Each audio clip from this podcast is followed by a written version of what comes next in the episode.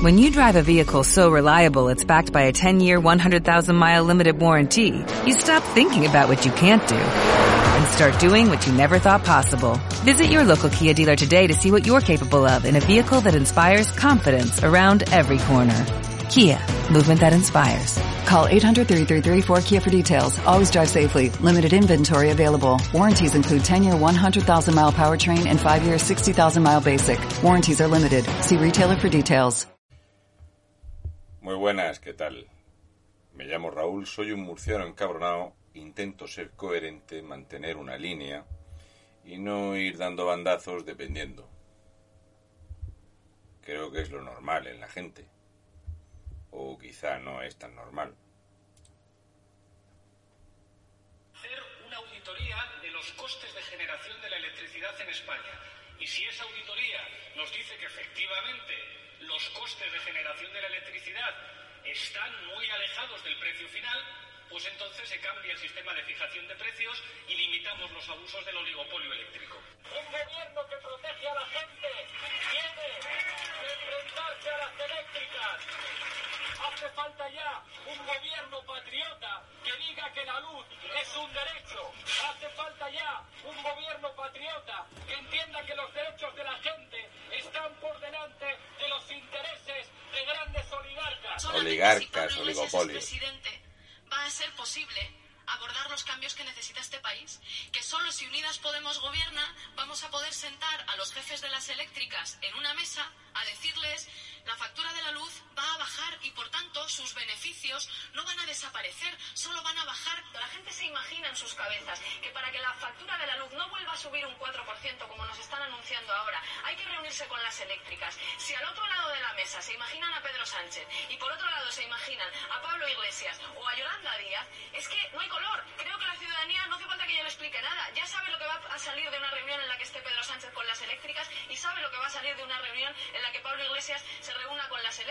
Mientras cortaban la luz a cientos de miles de familias, a cientos de miles de hogares, exministros y expresidentes de nuestro país se sentaban en los consejos de administración de las empresas eléctricas, en lo que supone el mayor caso de puertas giratorias que hemos vivido en España. Las grandes compañías eléctricas y sus socios políticos han creado un modelo ineficaz, opaco y especulativo, que ha provocado que tengamos una de las facturas eléctricas más caras de toda Europa. No podemos consentir que se deje sin luz y sin calefacción a familias sin recursos.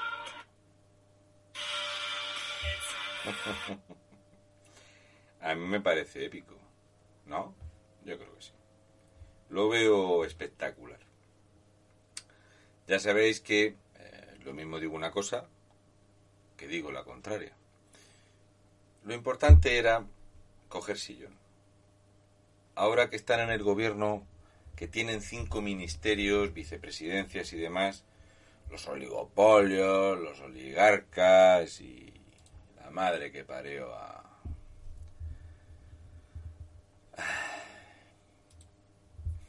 Daros cuenta que podían hacer gobierno y oposición.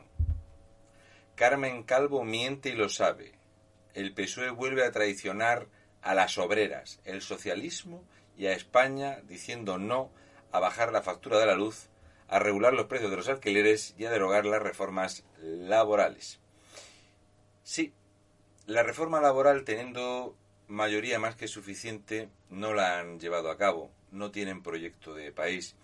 Resulta que regulación de precio de alquiler no funciona. A la vista está el ejemplo de Cataluña o lo que ha pasado en Berlín, que es un lugar un poquito más serio. Y bajar la factura de la luz resulta que cuando se ha votado en el Senado, PSOE y Podemos votaron no. Pero habían venido a cambiar la vida de las mujeres y efectivamente la cambiaron. Niñeras a 52.000 euros, enchufes, mamandurria, amiguismo y la chupipandi. La imagen de esta foto es la de este señor que está aquí por cuota porque denunciaron al ministerio que solo había contratado mujeres, básicamente. No os preocupéis que una vez que tienes sentados a la mesa, aquí vemos a un comunista amigo de los narcotraficantes, vale para estos dos. Y a Yolipoli, están aquí, son ellos los que están negociando. ¿Se ha solucionado el tema del empleo, el tema de la carencia energética? ¿Se ha solucionado algo? ¿Se les ha solucionado a ellos la vida? Sí, esa parte sí se ha solucionado bastante bien. Yo también me emociono al pensar en la piscina climatizada.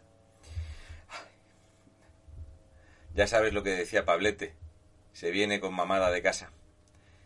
No, no era eso. Era llorada de casa. Ay, Dios. Mira cómo estoy. Oye, Irene, ¿cómo era eso que te comiste para llegar a ministra? Nada, me parece muy grande. ¿Seguro? ¿Así fue? ¿Es cierto que te llamaban la bicicleta de Podemos? Habrá que preguntarle a Rafa Mayoral, por ejemplo. La cosa es que una vez que están en el poder, socialistas y comunistas, no olvidemos que Pedro Sánchez decía que había una subida del 11% de la electricidad por culpa de Mariano Rajoy y que eso llevaba el precio del megavatio hora a 57 euros y que directamente mataba a 7.000 españoles. 57 euros megavatio hora. Estados Unidos presiona el suministro de gas en España al recortar a la mitad sus ventas. Reduce su cuota de mercado desde el 14% de 2020 hasta un 9% este año. Argelia vuelve a controlar ya casi el 56% del abastecimiento. Y Argelia cerró el grifo sin avisar. Aquí trajimos a Brahim Gali para chupársela bien eh, al amo del gas y no funcionó. Que a nadie se le olvide que Pedro Sánchez fue a Argelia a negociar el precio del gas. Después fue Marlasca con tres colegas a negociar el precio del gas. Y al mes siguiente volvió a ir Pedro Sánchez, cuando estaba España en uno de los 34.700 escándalos del PSOE, dijo voy a darme una vuelta y se fue a Argelia y volvió a negociar el precio del gas porque sabía que los españoles cuando pasan seis u ocho meses de una noticia ya no se acuerdan. Y ahora Argelia cerró la tubería. Evolución de la importación de gas en España por punto de entrada.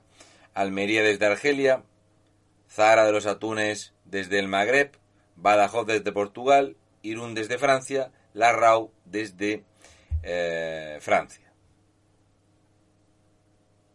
Daros cuenta, la línea verde peligrosísima de Argelia se ha ido al suelo.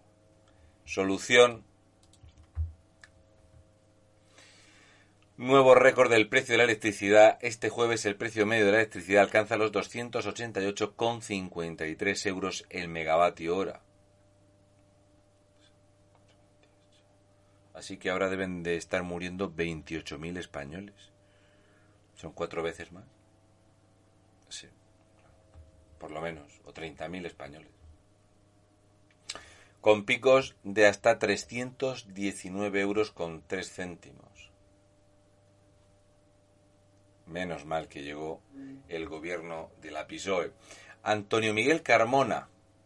No tengo ninguna simpatía ni por Iberdrola ni por ninguna multinacional eléctrica. Al contrario, he denunciado que el sistema marginalista genera grandes beneficios extraordinarios y que el gobierno debe actuar cuanto antes. 13 de agosto de 2021.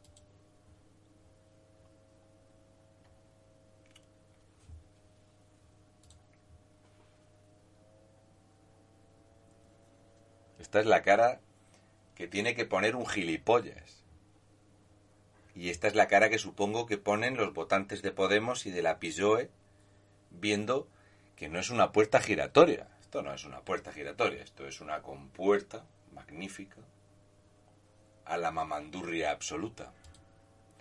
Pero esta misma tarde hemos visto una espectacular manifestación desde Podemos frente a las puertas de un punto de Iberdrola en Valencia, donde había faltaban dos flautas y tres perros, pero había, como no, su bandera republicana muy habitual en Valencia y una cámara para que parezca que había algo de gente.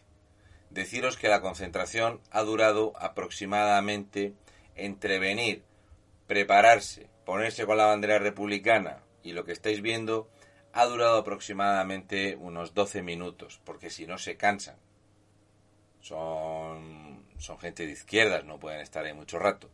Había prácticamente, daros cuenta que a mí lo que me llama la atención es que esta prensa que hay aquí, ese trípode que hay aquí, vale 4.000 euros el trípode.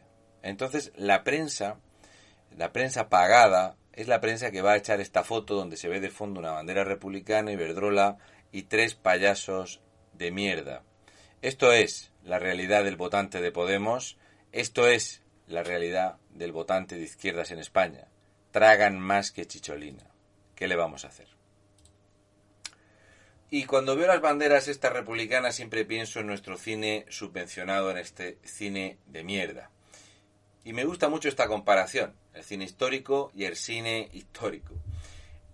El cine histórico de éxito es independiente, tiene profesionales, es un éxito en taquilla, trata al bando contrario con respeto, tiene un vestuario realista y tiene efectos especiales buenos. Pero luego tenemos la bazofia del cine histórico, que es el subvencionado por la PSOE. Y esto viene a querer llevar subvención autonómica, actores mediocres, no le importa a nadie, los fascistas nos matan, deja Mari que tengo yo unas botas de estar por casa y solo graban algún disparo en ciudad tipo petardo, lo demás es un drama inaguantable. Lo importante es sacar la bandera republicana.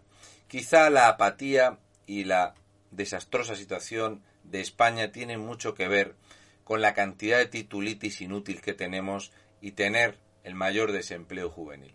Tenemos una fractura social entre nuestra generación y la generación siguiente y una fractura enorme entre la generación que nos precede, nuestros padres y nuestros abuelos, que los hemos dejado morir de forma cruel y una discriminación tecnológica con la gente como mis padres, que son incapaces de ah, tener un servicio adecuado, ni en un banco, ni siquiera la asistencia médica adecuada. Pero no os preocupéis, tenemos más de un millón de ninis, por eso necesitamos importar más.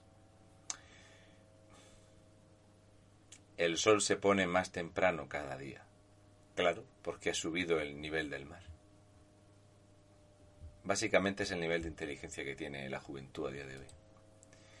Recordad que las puertas giratorias se deben de acabar, pero es importante seguir recaudando dinero y seguir con una media de presión fiscal tres puntos por encima de la media europea en España para poder mantener el nivel de vida de los que han venido a luchar por los de abajo, los de arriba, los oligopolios, los oligarcas y otras cosas.